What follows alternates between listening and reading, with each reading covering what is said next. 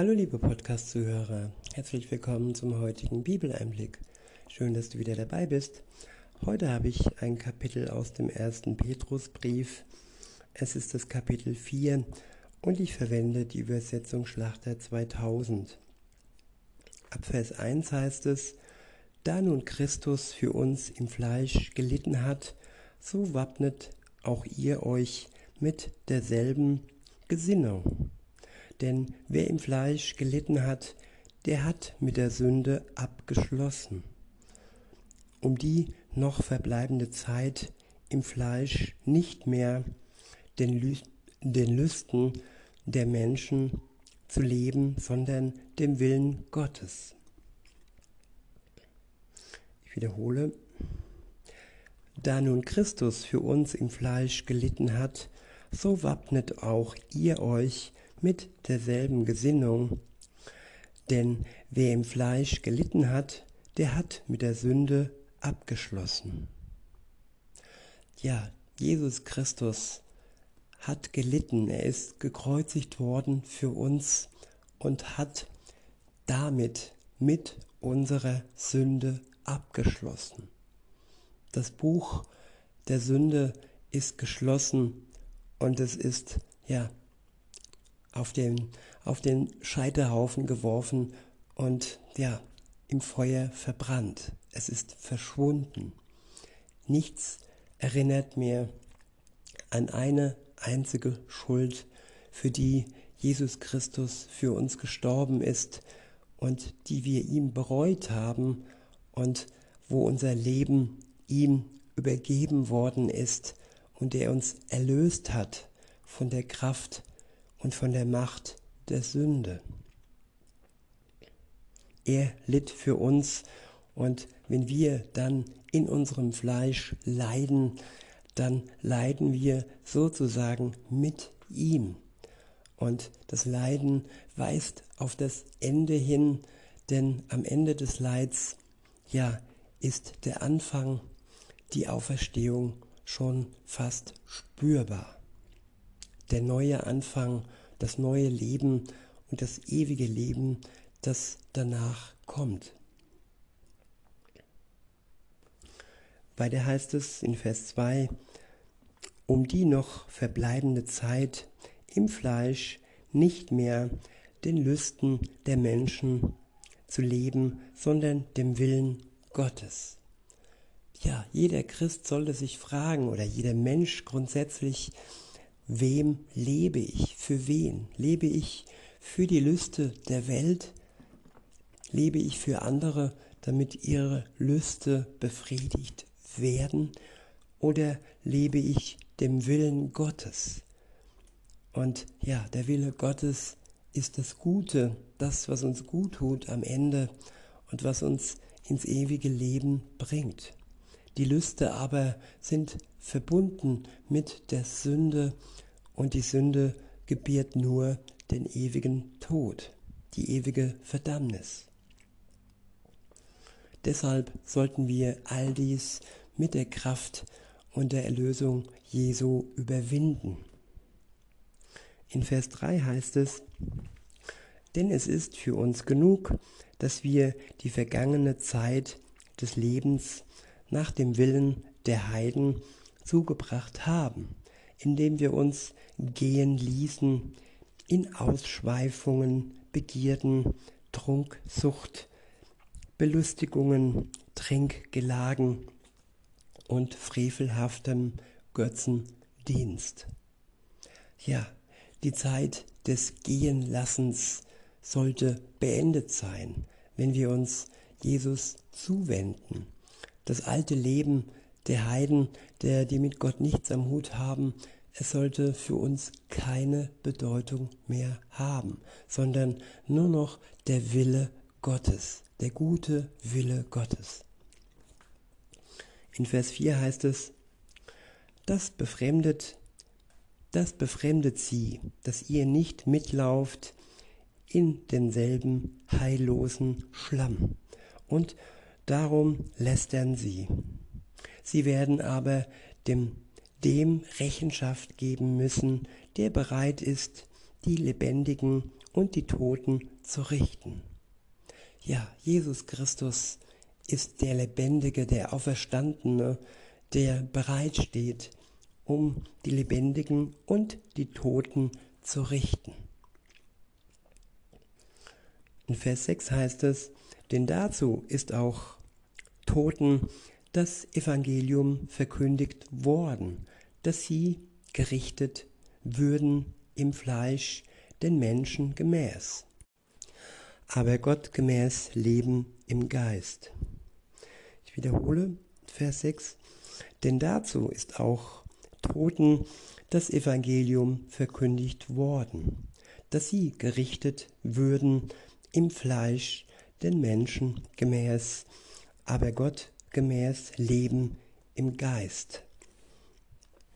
Ja, den Menschen gemäß. Jeder Mensch ist ein Sünder und seiner Sünde gemäß, ja, sind sie dem Gericht Gottes verfallen. Aber Gott gemäß dürfen wir aus seiner Gnade heraus, aus dem Geist Gottes heraus ewig leben, wenn wir uns im Glauben Jesus Christus anschließen, dass er für uns gestorben ist, für unsere Schuld und auferstanden ist am dritten Tage.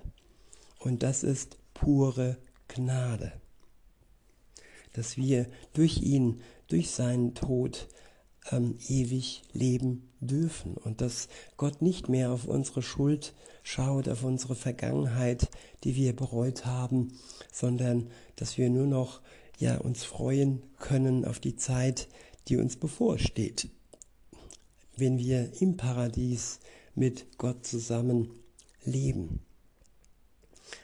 Im himmlischen Paradies. Das Weltliche ist ja vergangen, aber das Himmlische steht uns bevor. In Vers 7 heißt es, es ist aber nahe gekommen das Ende aller Dinge. So seid nun besonnen und nüchtern zum Gebet. Ja, das Ende aller Dinge ist nahe gekommen.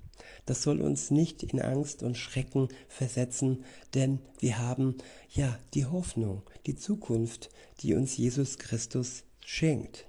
Insofern dürfen wir besonnen bleiben und nüchtern im Gebet. Den Kontakt, die Beziehung zu Jesus nicht loslassen. In Vers 8 heißt es, vor allem aber habt innige Liebe untereinander. Ja, innige Liebe, das ist das Markenzeichen eines jeden Christens. Liebe, die von Gott in unser Herz ausgegossen wird durch seinen Geist. Weiter heißt es, denn die Liebe wird eine Menge von Sünden zu decken. Ja, die Liebe deckt die Sünde zu. Jesu, Jesu Liebe am Kreuz für uns deckt unsere Sünde zu. Und genauso dürfen wir auch ähm, ja, vorgehen mit der Liebe, die wir geschenkt bekommen haben, dürfen wir ja, die Sünde anderer zudecken. Nicht, dass wir das einfach unter den Teppich kehren. Sünde darf schon angesprochen werden. Verletzungen dürfen durchaus, ja, vor den Menschen und auch vor Gott gebracht werden, damit sie dann die Möglichkeit haben, welche uns verletzt haben oder wir selbst, um diese Sünde ja von Gott uns nehmen zu lassen. In Vers 9 heißt es, seid gegeneinander gastfreundlich ohne Murren. Der nächste Abschnitt ist überschrieben mit gegenseitiges Dienen in der Gemeinde. In Vers 10 heißt es, dient einander jeder mit der Gnadengabe, die er empfangen hat. Als gute Haushalter der mannigfaltigen Gnade Gottes. Wenn jemand redet, so rede er es als Aussprüche Gottes. Wenn jemand dient, so tue er es aus der Kraft, die Gott darreicht, damit in allem Gott verherrlicht wird durch Jesus Christus. Ich wiederhole, Vers 11, wenn jemand redet, so rede er es als Aussprüche Gottes. Wenn jemand dient, so tue er es aus der Kraft, die Gott darreicht, damit in allem Gott verherrlicht wird durch Jesus Christus. Ja, in allem, was wir tun, was wir reden, was wir sagen oder was wir den anderen an unserer Zeit schenken oder tatkräftig helfen, in allem sollen wir damit Gott verherrlichen. Wir sind seine Botschafter, wir sind seine Diener und das soll Tag für Tag deutlich werden. Weiter heißt es, ihm sei die Herrlichkeit und die Macht von Ewigkeit zu Ewigkeit. Amen. Der nächste Abschnitt ist überschrieben mit Ermutigung zur standhaften, zu standhaftem Leiden um des Christus willen. In Vers 12 heißt es, Geliebte, lasst euch durch die unter euch entstandenen Feuerprobe nicht befremden, als widerführe euch etwas Fremdartiges, sondern in dem Maß, wie ihr Anteil habt an den Leiden des Christus, freut euch, damit ihr euch auch bei der Offenbarung seiner Herrlichkeit jubelnd freuen könnt. Ja, ein Christ kann sich in jeder Lebenssituation freuen, auch wenn er mitten in einer Feuerprobe steht.